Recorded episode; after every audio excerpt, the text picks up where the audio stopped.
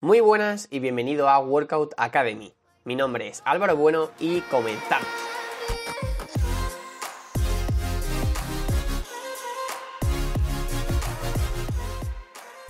Muy buenas y bienvenido de nuevo a este nuevo episodio. Estoy seguro de que más de una vez has escuchado el concepto de minicat y seguramente no tengas del todo claro para qué sirve y cómo llevarlo a cabo. Así que el objetivo de este episodio va a ser entender qué es un minicat, después pasaremos a ver para qué sirve y por último cómo llevarlo a cabo. Lo cierto es que este concepto de minicat ha surgido hace relativamente poco.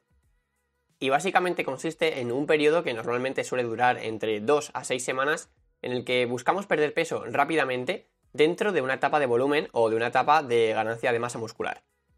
Pero ahora te preguntarás, ¿qué sentido tiene esto dentro de una etapa en la que en realidad intentamos ganar peso y a medida que vamos ganando peso, obviamente ganar masa muscular? Pues bien, esto tiene dos explicaciones. En primer lugar, debes saber que al empezar una etapa de volumen, lo que va a pasar es que vamos a empezar a ganar peso, pero este peso se compone tanto de músculo como de grasa. Podríamos decir que básicamente si tú lo que quieres es ganar músculo, vas a tener que pagar el pequeño precio de ir acumulando grasa poco a poco. ¿Cuál es el problema de esto? Que cuando ya llevas varios meses en una etapa de volumen y tu porcentaje graso empieza a ser relativamente alto, surgen una serie de procesos en tu cuerpo, como por ejemplo la pérdida de la testosterona o un proceso que se llama resistencia a la insulina, que básicamente lo que hacen es que tú, cuando ganes peso, la mayor parte de ese peso que vayas a ganar sea grasa en vez de músculo, que sería el objetivo. Por tanto, comenzarías a ser menos eficiente a la hora de progresar, ya que prácticamente nadie quiere ganar más grasa que músculo cuando está en una etapa de volumen o en una etapa de ganancia de masa muscular. Por tanto, podríamos decir que una de las razones por la que debemos hacer un mini cut de vez en cuando y cuando nos pasamos un poco de nuestro índice de grasa corporal es básicamente para evitar esta situación de la que te acabo de hablar. Es decir, plantearíamos una etapa de 2 a 6 semanas, como ya he dicho antes, en la que perdamos peso de forma bastante rápida y de esta manera pues intentemos perder el máximo de grasa posible y la menor cantidad de masa muscular posible para poder así posteriormente y a más largo plazo seguir ganando aún más masa muscular y progresar aún más. Pero esto no solo se queda aquí, sino que hay otra razón por la que también deberías plantearte hacer un mini cut en una etapa de volumen. Debes saber que uno de los principios básicos del entrenamiento es lo que se conoce como sobrecarga progresiva, que básicamente quiere decir que si tú quieres mejorar, quieres mejorar tu fuerza o quieres ganar masa muscular, tendrás que sí o sí aumentar cada vez más la dificultad o lo demandante que son tus entrenamientos. El problema de esto es que si tú vas haciendo cada vez más y más difíciles tus entrenamientos, llegarás a un punto en el que será muy difícil recuperarte de la gran cantidad de trabajo que tienes que meter para poder seguir mejorando. Y esto es un gran problema porque incluso se puede llegar al caso de que el volumen que tú necesites de entrenamiento para poder seguir mejorando sea un volumen del que directamente no seas capaz de recuperarte. Y aquí es donde entra en juego de nuevo este minicat. Hacer un minicat no solo nos ayudará a ser un poco más eficientes a la hora de ganar más músculo que grasa corporal, sino que también lo que hará será, digamos, resensibilizarnos con nuestro entrenamiento, lo que quiere decir que una vez hayamos completado esta etapa de déficit calórico en la que perdamos bastante peso en poco tiempo, la cantidad de trabajo que debamos hacer para poder seguir mejorando será menor que la que teníamos que hacer anteriormente, que es justo lo que buscábamos. Además, como ya verás más adelante, se aprovecha esta etapa en la que queremos perder peso para reducir el volumen de entrenamiento, que básicamente quiere decir que vamos a reducir el número de series que hacemos en nuestros entrenamientos, lo cual nos sirve también para poder recuperarnos y tomarnos esto como digamos, un pequeño parón o una pequeña descarga para disipar toda la fatiga que tengamos acumulada anteriormente. Pues bien, ahora que ya conoces todos los beneficios y por qué es interesante plantearse hacer un minicat de vez en cuando, seguramente te estés planteando cuándo será más eficiente o cuándo debas llevarlo a cabo.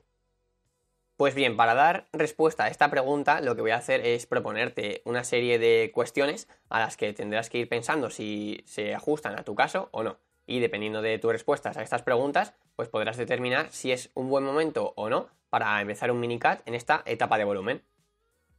Lo primero que te tienes que plantear y de lo que ya hemos hablado antes es de si tu porcentaje graso ya es demasiado alto. Normalmente se dice que en torno a un 16-17% de porcentaje graso es cuando debes empezar a plantearte llevar a cabo pues esta estrategia.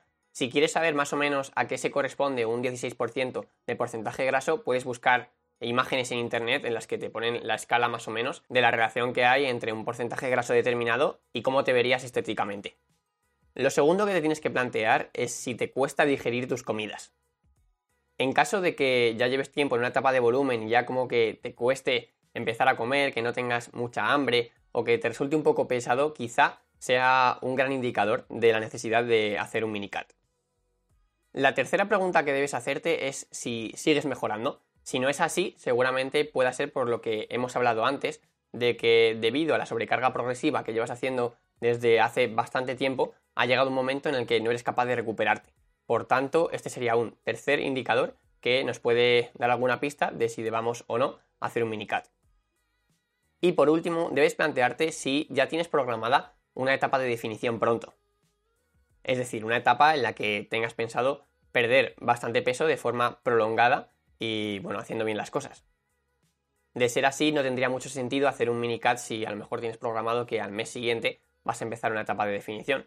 Así que te recomiendo que si vas a hacer un minicat sea cuando estás más o menos en el medio de una etapa de volumen, es decir, que no te quede poco tiempo para empezar una etapa en la que vayas a empezar a perder grasa y perder peso. Y nada, estos serían los cuatro factores en los que te tienes que fijar para saber cuándo debes llevar a cabo un minicat y cuándo sería lo más efectivo. Y ya por último vamos a centrarnos en cómo debemos llevar a cabo un minicat. Como ya he dicho al principio del episodio, un periodo de minicat suele durar entre 2 a 6 semanas. Y lo ideal es que pierdas en torno a un 0,75 a 1,25% de tu peso corporal a la semana. Es decir, imaginando que yo, por ejemplo, pese 100 kilos, la recomendación sería perder de 750 gramos a 1 kilo, 250 gramos a la semana más o menos. Este sería, digamos, el ritmo más adecuado para intentar que la mayoría del peso que vayamos a perder durante una etapa de minicat sea grasa y no masa muscular. En segundo lugar, y más relacionado con nuestros entrenamientos, lo que debemos buscar es ese mínimo volumen efectivo para nuestros músculos. ¿Esto qué quiere decir? Pues simplemente que lejos de intentar seguir entrenando muy duro en cada uno de nuestros entrenamientos, lo que debemos buscar es esa cantidad de series que vayan a permitir a nuestros músculos mantenerse sin tener la necesidad de seguir mejorando. La idea es tomar este periodo de tiempo como un periodo de descanso para nuestro cuerpo, así que no tendría mucho sentido seguir entrenando muy duro, sino que simplemente lo que debemos hacer es, obviamente, seguir yendo a entrenar, pero de una forma más suave con el único objetivo de mantener nuestra masa muscular. En cuanto a la nutrición, lo más importante que debes saber es que debes aumentar bastante las proteínas que comes en tu día a día durante una etapa de minicat. Ya sabemos que la proteína es súper importante, sobre todo cuando estamos en un déficit calórico, que es aquella situación en la que gastamos más kilocalorías de las que comemos, porque las proteínas serán ese macronutriente que ayuden a la conservación de nuestro músculo. Así que muy importante también este factor. Y por último, debes saber que es muy importante que tengas en cuenta que el cardio que tú debes hacer durante esta etapa debe ser un cardio de muy baja intensidad.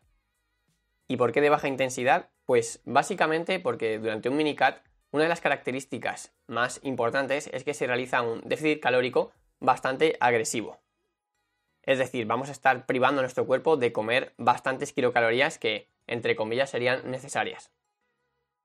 Por tanto, nuestro cuerpo en este momento está en una especie de situación crítica ya que no obtiene la energía que necesita.